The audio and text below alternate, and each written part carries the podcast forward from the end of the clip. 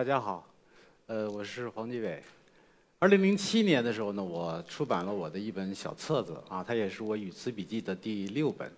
那个书名呢就叫《小规模荡气回肠》，这七个字呢出自作家木心先生啊。当年呢我在出语词笔记的时候，用这个名字呢，其实想表达我对流行语文的一种看法，也就是说，它可以带给我们生活很多小的乐趣和小的感悟。刚才前面两位两两位这个讲者呢，给大家讲的呢，如果用菜来做比喻呢，呃，可能就是横菜啊或者硬菜。那么我的任务呢是奉献给大家凉菜。那么今天呢，我要跟大家分享的呢，一共是分这个三个部分啊，就是我们的名字、你们的台词、咱们的情话啊。那么说到名字呢，可能在没有互联网的时候，其实我们每个人都不止一个名字，对吧？我们有乳名，有小名，然后还有大名，然后呢，你上学以后就又多了很多很多的外号。那么有了互联网以后呢，其实我们的名字就更丰富了。黄老邪是我在网站上经常用到的一个名字。那么这个名字呢，听起来很酷啊，但其实并不酷。二零零六年的时候，我去饭否注册的时候，我用黄老邪，然后呢，后台提示说这个名字已经被很多人用过了，所以我就变了一个名字叫孤岛黄老邪。那么我的这个大名呢，是我父亲给起的。我很好奇他为什么起这么一个名字。因为我周围的人，以我这个年纪啊，我周围的同学，他们一般叫建国啊，或者一般叫国庆，比我稍微岁数大一点的人呢，叫这个超英啊，超美。在座可能你们不太知道为什么叫这个名字啊。那么从这个角度来说呢，其实我还挺感谢我父亲的啊，他毕竟没有把我的名字起成黄建国啊。然后呢，他给我解释这个名字的意思。他说：“你这个名字的意思呢，就是集体伟大。”啊，集体伟大。这一看就是一个特别崇尚团队力量的一个一个年代的一个产物。那么有了互联网以后呢，我一个作家朋友拿我这个名字开玩笑，他给我起了这么一个名字。黄极伟大、光荣正确于一身老师，啊，其实他们那时候都管我叫黄老师啊。大家都知道，老师在中国是一个最用的最烂的、最没有边界意义的一个词。但是把这么大的词搁在我身上，我还是觉得担待不起啊。好歹呢，它只是一个玩笑。我上大学的时候呢，念的是师范院校，然后呢，学的是中文系，然后毕业以后呢，我当了六年的中学老师。在学校的时候呢，这个我的同事呢是管我叫小黄。结果有一次呢，这个我们学校这个举办时事讲座的活动啊，像我这种比较自由自在惯了的人，本来是不去的。但是那天呢，我就莫名其妙的去了。去了以后呢，那个到场的老师很多，我们学校的人事干部就在门口张张罗啊，他说：“快进来吧，里头有座，里头有座。”快进来，快进来，谁都可以参加，连小黄都来了，啊！他说的声音呢非常小，但是我听见了，我这心里头就非常的不舒服。这个“连”呢是一个副词，啊，什什么叫连小黄都来了？我在别人眼里不知道落后到什么程度啊！所以呢，我其实没有想到啊，我。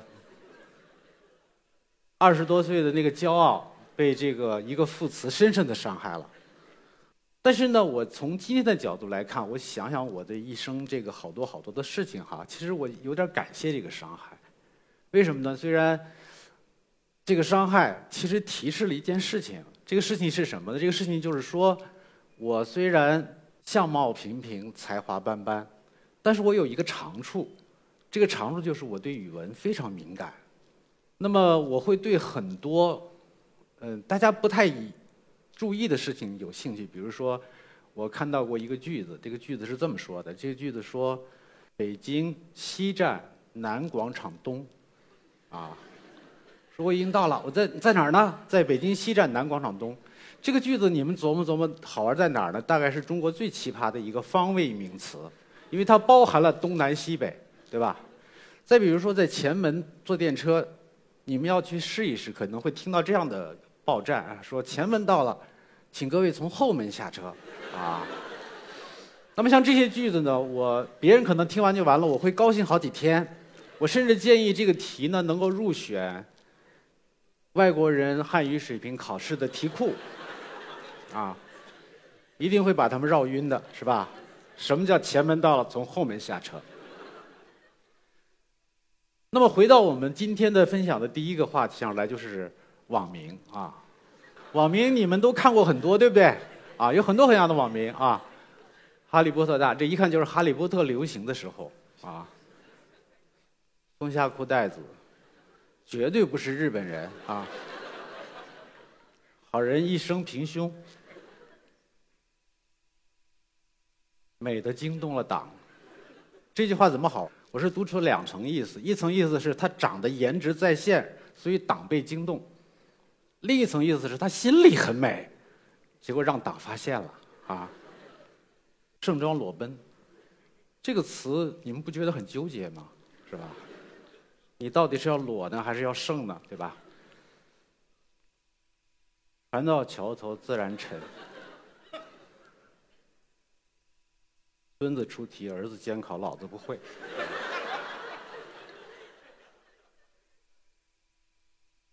喜大普奔，终于传来学校倒闭的消息，这肯定是考试不及格，所以学校一倒闭，什么事都不算了，对吧？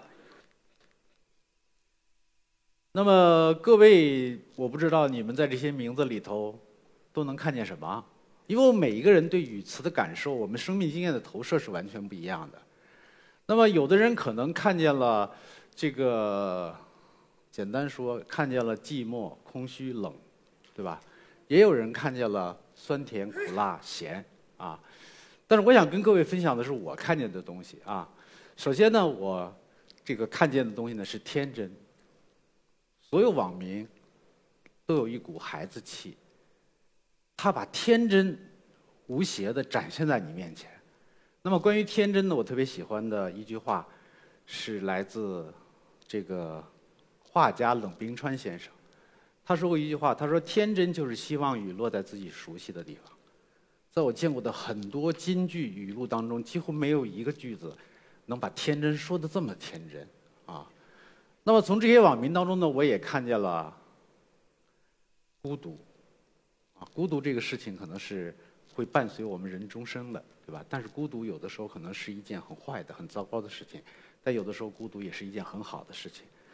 那么有一位作家叫齐奥朗，他说过一句话：“孤独的任务是加倍的孤独。”啊，我觉得网名其实就是加倍，就是平方啊，就是平方的孤独的平方，就好像一个人，他一个人在屋里待着，但是他哄堂大笑，啊，就好像他一个人在唱一个大合唱。啊同时呢，我也在这些网民当中看见了权利，也叫自我赋权。因为福柯说过，说定义的本质是一种权利。网民是我们自己给自己起的名字，QQ 签名档也是我们自己给自己起的名字，这是我们的权利。我在跟我媳妇谈恋爱的时候呢，我说过一句话，今天看来应该堪称我年轻时候的金句。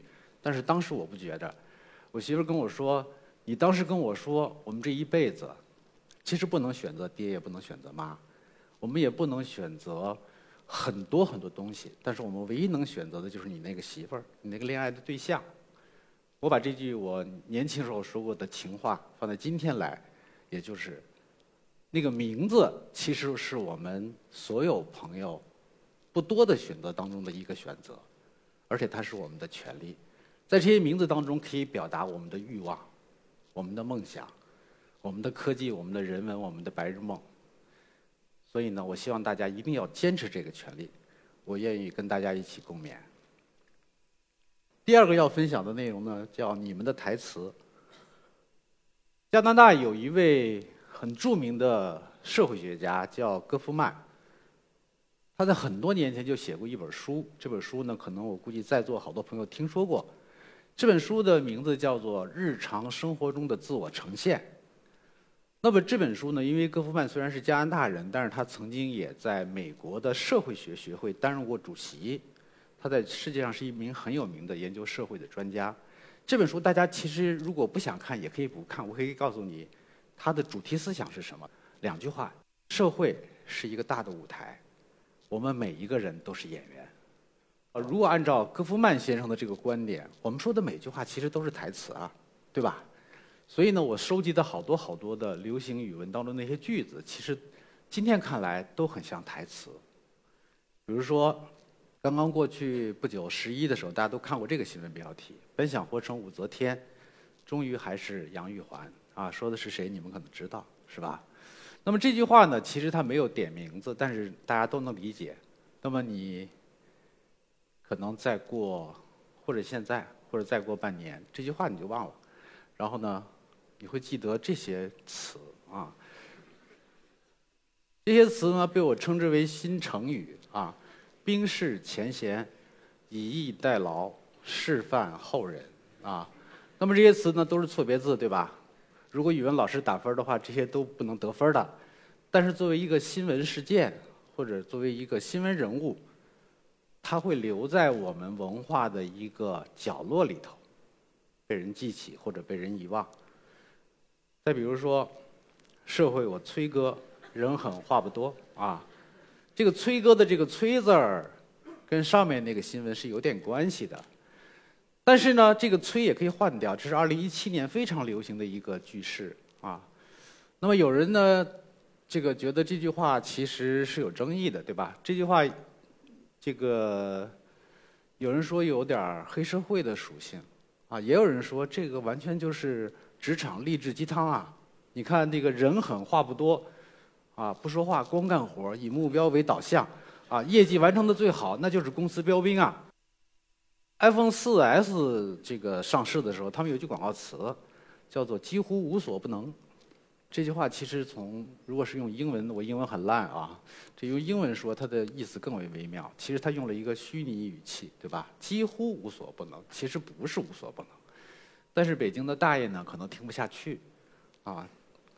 我在一个段子里看到这句话，扯！你给我焖个饼看看。确认过眼神，我遇上对的人。这是方文山先生给林俊杰写的一首歌词，隔了很多年以后忽然红了，啊！所有表白的人都喜欢用这句话。但是呢，网友也改过啊，把它我看过一个最悲催的改编是确认过眼神，眼里根本没有人。啊，这是我在八十年代末收藏的一个店，就是苍蝇馆的那个菜谱的前面写了这句话：本店只劫财不劫色。啊，谁知道啊，是吧？啊，谁给你的勇气？梁静茹吗？啊，这句话。如果是用文绉绉的话说，这句话听着简单，但是用了典故了啊！今天的话就是埋梗了，对吧？啊，那么这些流行语或者这些台词里头，其实，呃，我们看起来就是一句话啊，就是一句话或者一个流行语，但是其实，当它成为流行语的那一刻起，它已经就有下划线了。点开这个下划线，就是一出戏。啊，就是一出戏，是悲剧还是喜剧还是正剧，我们不太知道，但它肯定有故事。那么有的时候这种故事听着听着呢，听久了呢，我们听出了温暖，或者听出了心酸，但有时候呢也听出了尴尬，啊，又听出了就是让我们接受者产生一种非常魔幻的感觉啊。比如像这个标语啊，能引的引出来，能留的留出来，坚决不能生下来。谁说语文不是刀呢？对吧？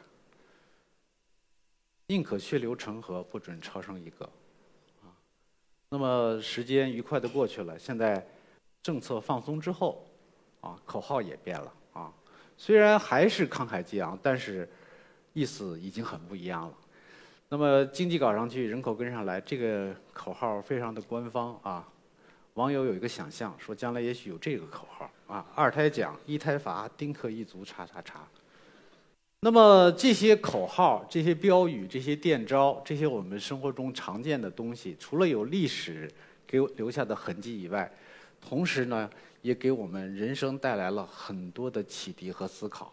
现代生活当中，大家都知道压力也很大，我们的内存是永远不够的啊。但是通过一个语词，我们能够记住很多啊。通过一句话，我们也能记住一个故事啊。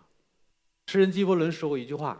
他说：“记忆是一种相聚的方式，忘却是一种自由的方式。”我想在信息的滚滚洪流当中，在语文的这个长河当中，大家愿意和哪些人久别重逢？愿意对哪些事永远遗忘？可以自由选择。第三部分，咱们的情话。法国有一个我很喜欢的散文作家。他的出版的中文的书我基本上都买了啊，他的名字叫菲利普·德莱姆。他在法国呢被称为细微派散文大师。他有一本书，可能大家都知道，叫《第一口啤酒》啊。他最著名的一篇散文是写波豌豆，他描述人的物理动作的那个细微，无人能比。我至今能够记得我读他这个波豌豆的时候。我右手的食指能够随着他的语言感受到豌豆荚内层细羊皮一样的温润和冰凉。那么，他其实描写人类的情感更细腻、更感人。比如说，他有一篇文章，散文叫做《星期天一直下雨》。啊，这篇文章呢，我们读完之后，我们就可以知道，他大致描述的是一位中年男子。现实生活中的日常，这一天可能是在下雨，这一天可能是有点无聊，这一天可能是有点心境落寞，于是他来到了一间空的屋子，然后轻轻地推开了屋门，走进空无一人的屋子，然后说了一句话。他说：“这里有人爱我吗？”啊，这个句子很打动我啊。那么我就想到。有一个流行剧，其实跟它很像。你心里有人吗？没人，我就进来了。啊，这是今年最流行的土味情话，啊。但是从语文的角度看，二者还是有很很相似的地方，对吧？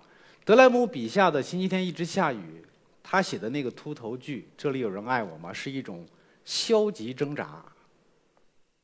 那个男人我们也不认识。他叫什么名字我们也不知道，他的婚姻状况，他有几任前女友我们也不知道，但是他的落寞的心情，他对这个世界仍然存有的一点点温存的期待，那个句子里全传达了。那么土味情话呢？这个你心里有人吗？没人我就进来了吗？虽然我们也不知道这是谁说的，但是呢，它是一种积极的挣扎，反正都是挣扎，对吧？那么后来我才发现，二零一八年，尤其是过了夏天以后，在我们中国的这个这个流行语文当中，土味情话确实非常泛滥，非常多啊。我为了准备这次分享，专门跑到豆瓣上去搜去啊。我发现豆瓣上有这个土味情话小组啊，还有土味反土味情话小组啊，还有土味鬼话小组。啊，那么我其实通通把他们当成是热爱土味情话的，对吧？如果你们不热爱，你怎么反呢？对不对？你一定读了太多让你齁死了的那个土味情话啊，所以你才会反，对吧？那我们一起来看一点啊。有人要睡我吗？没有，我退群了。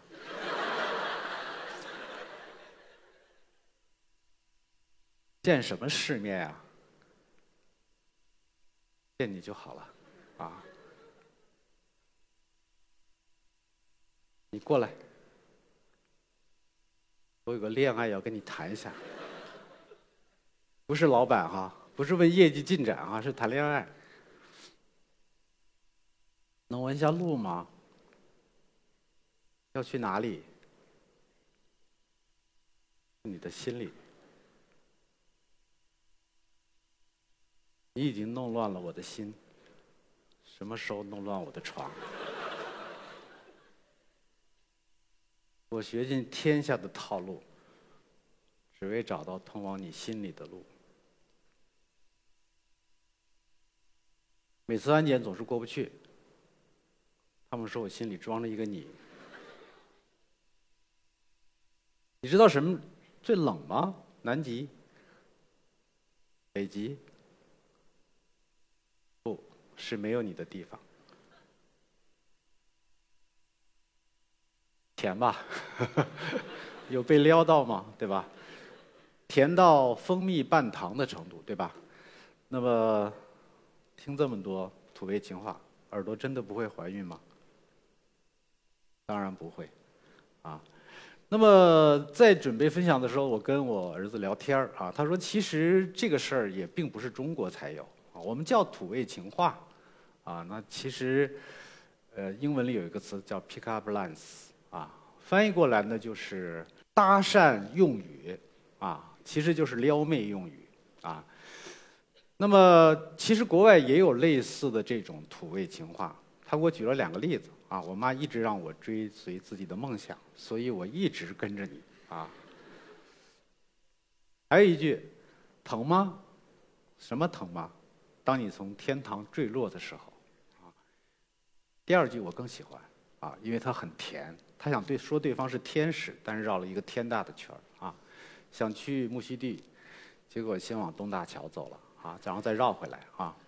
那么撩这种搭讪用语呢，还产生了一个职位，pick up artist，啊，好多人其实对这个情话是不以为然的，啊，不以为然的。其中不以为然的一个最重要的原因呢，我把它简单的概括一下，就是三个字，就是贱，啊，就是骚，啊，就是太浪，啊。那么其实这个三个字呢，用书面语说，啊咱们别说的那么难听，用书面语说就是肉麻。对吧？太肉麻，但是各位想过没有？这个肉麻的评价，这个贱的评价，说太贱了啊，太那个太肉麻了。这个评价你们觉得它是一个什么评价呢？它其实是一个第二人称的评价，对吧？就是我们旁人看觉着你太肉麻了，可是第一人称不这么看，对吧？所以呢，这个肉麻呢，我觉得。这个我看过很多修辞方面的这个词书啊之类的，肉麻在中国的修辞格当中确实不是一个修辞格。比如我们都知道有一个修辞格叫比喻，对不对？有个修辞格叫这个呃联想，哦想想象，对不对？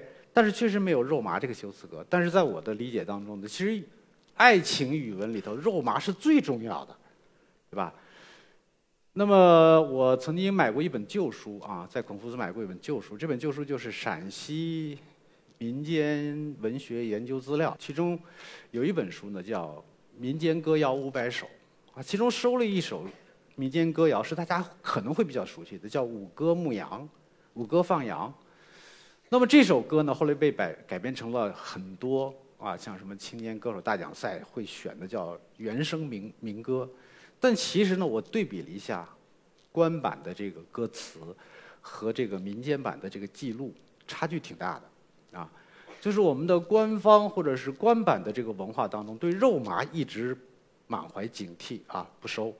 那么我们可以来看一下啊，其中有一段：五月里来，五端阳，糯米粽子包砂糖，红糖黑糖都包上，没有五哥的舌头香，啊，这就是早年的土味情话吧，啊。那么它确实特别肉麻啊，它确实特别肉麻。但刚才按照我的观点，如果以第一人称看，一点都不肉麻，对吧？那么我们把脑洞打开，这个做一点点联想，我们也可以发现，其实这种肉麻是你情我愿的肉麻，是两个人之间的肉麻，它不是面对权力乳房的肉麻，也不是面对。邪恶商人的肉麻，也不是面对掠夺者和强暴者的肉麻，所以呢，这种肉麻是我们吃瓜群众的小期待、小确幸。新浪微博有一个栏目，我特别喜欢，从它创办至今，我就一直时不时的过去看一眼，因为它全是小故事。二零一四年的时候呢，我在这个人在纽约》这个栏目里看到一个故事。它先开始是一个词叫“幻灯泡式探望”。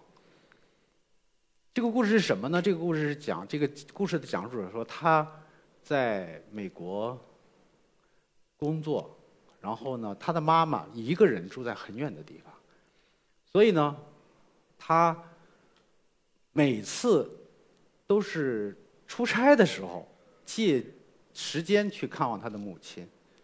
他回到家的时候呢，他会发现母亲经常让他做一些在他看来很简单的事情，比如说地漏堵了。他要帮着换一下，再比如说，这个灯泡坏了，他妈妈说：“你帮我换一下灯泡。”他忽然有一个顿悟，他说：“原来如果我不来，他就只能一直生活在黑暗中。”大家读到这个故事的时候，可能会有很多丰富的联想。我当时读到这个故事的时候，我就觉得内心很受冲击。我觉得这也是一种情话，虽然。换灯泡是探望，只有这么几个冰冷的字，但是实际上，它是一种孩子写给父母的，类似于“树欲静而风不止，子欲孝而亲不在”似的一个情话。很多年以前，我看那个凤凰卫视陈晓南主持一档节目叫《冷暖人生》，采访一个知青，四四五十岁的时候带着一身伤病，他学回到自己的故里。当时主持人问他：“现在对自己青春挥洒青春的那个地方，是不是还有什么想念、回忆？”他说：“我一点都不想，我现在连撒尿都不朝着那个方向。”啊，这句话听起来是很平常的几个字，但是你们可以想一想，这其实也是一种情话，这是一种诀别的情话。啊，日本有一个建筑师叫黑川雅之，他说过一句话，他说。表现的东西与被表现的东西之间有一条鸿沟，而这也正是表现的乐趣所在。这个句子我特别喜欢，因为我觉得他讲的道理对于我们语文来说是有用的，对吧？就是当我们在人世上生活过这几十年，其实我们每天都需要表达，我们需要向亲人表达，我们需要向公司的老板表达，我们需要向同事表达。总之，表达是离不开我们的生活的。然后我们表达的时候呢，我们要表达爱，表达恨。表达鄙视，那么这个表达一定是有困难的。那么这种困难其实也是挑战，也是机遇。我们那个年代的时候有一句口头禅叫做“学好数理化，走遍天下都不怕”。我一直怀疑这个口号是数学老师编的啊。那么我想，一个人在这个世界上，就算你是一个各方面都全能的人，但如果你这个不会表达，语文没学好。我想也是一个遗憾，所以今天呢，我想替天下的语文老师啊，带他们拟一个新的口号，啊，叫做“得语文者得天下”。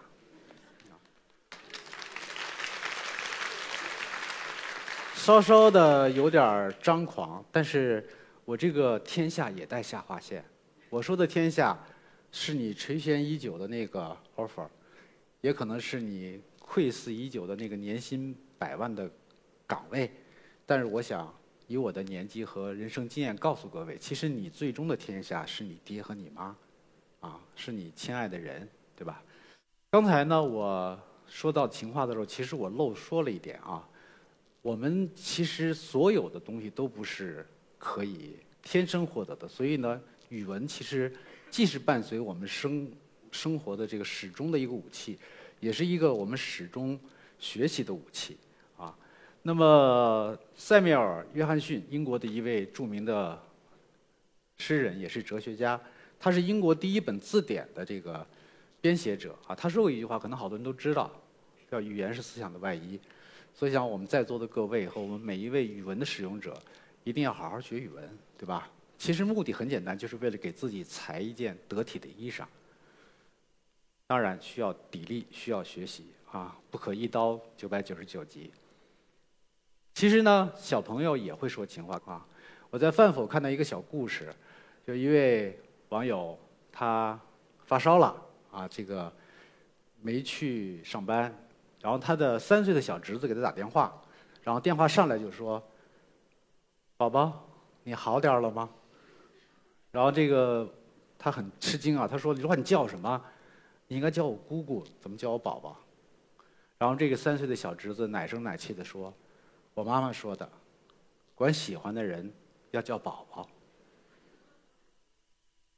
那么这句话，我想借来结束今天的分享。谢谢各位宝宝。